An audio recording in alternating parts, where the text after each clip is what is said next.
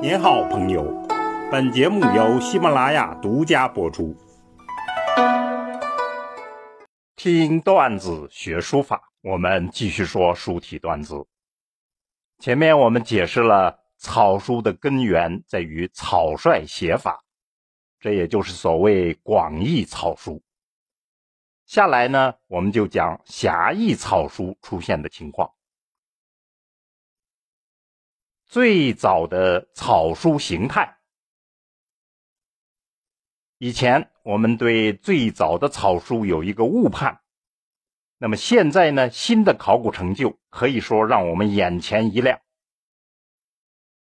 先说草书的产生方式，张怀灌在书段里头说呢，草书是保存了隶书的梗概，而对其规矩有所。破损，打破了他的规矩，急救草创，这样写出来的书法称为草书。关于它最早的出现时间，赵一在《飞草书》里头说呢，是秦末，由于战功并作，就是战争很频繁，为了写战书，紧急之下就急救而出现了草书。我们目前的考古呢，还没有发现很充分的秦末证据。不过历来的说法是东汉形成草书。现在最新的考古成就表明，在西汉时期，草书已经可以分成三个阶梯，表现出明显的发展推进。那么第一段就是在湖南长沙的市中心。走马楼这个地方，这是汉代长沙郡的中心。最早在这里曾经发现过三国时期的吴简，后来呢就接着发现了西汉简，是汉武帝时期。内容呢都是实用的文书，书体以隶书为主，是古隶向汉隶过渡时期的状态。这里面呢就夹杂了大量的草书，这种草书呢不再是草率的写法，而表现出某种规范。主要的特点呢就是牵连和减省这两种方法的应用。那么到了第二个阶梯，这里可以举就是在内蒙和甘肃之间的西北边塞。也就是大家熟悉的居延汉简，居延汉简的内容呢也是文书，它的简省的程度比前一个阶梯，也就是走马楼，更高了一个台阶儿。那么更突出的是它的规范性，在连接上呢，它的笔画与笔画、部件与笔画之间这种相连更加的规范稳定。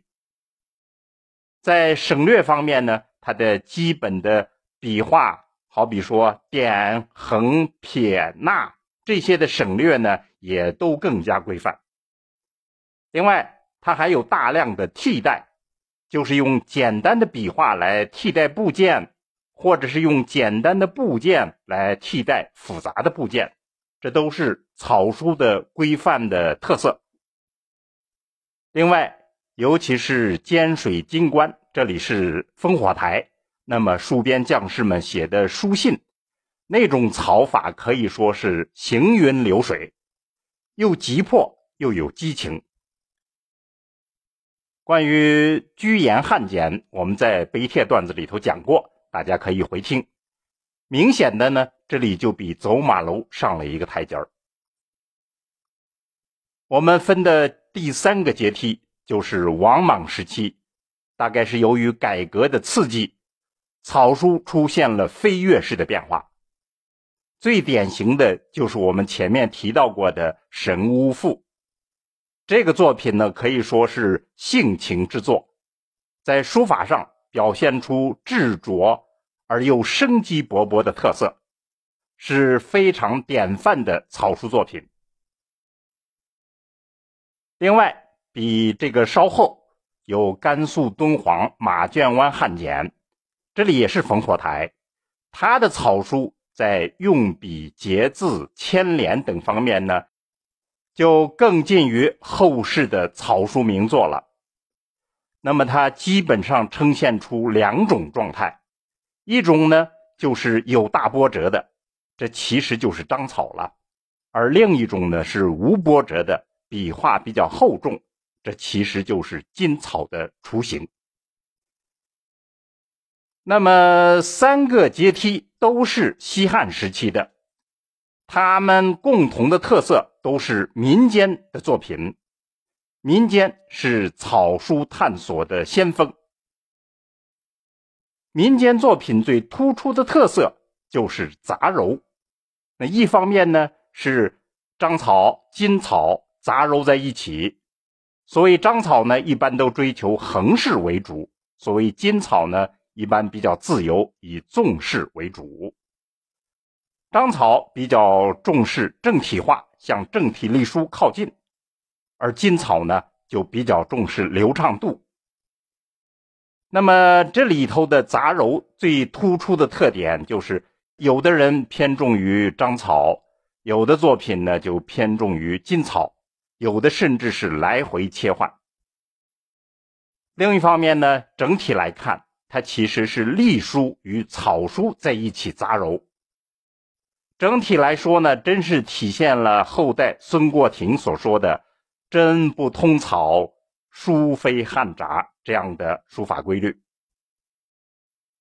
总而言之，我们这儿说的最早的草书形态，它的特色就是实隶实草，章草与金草都有混杂在一起。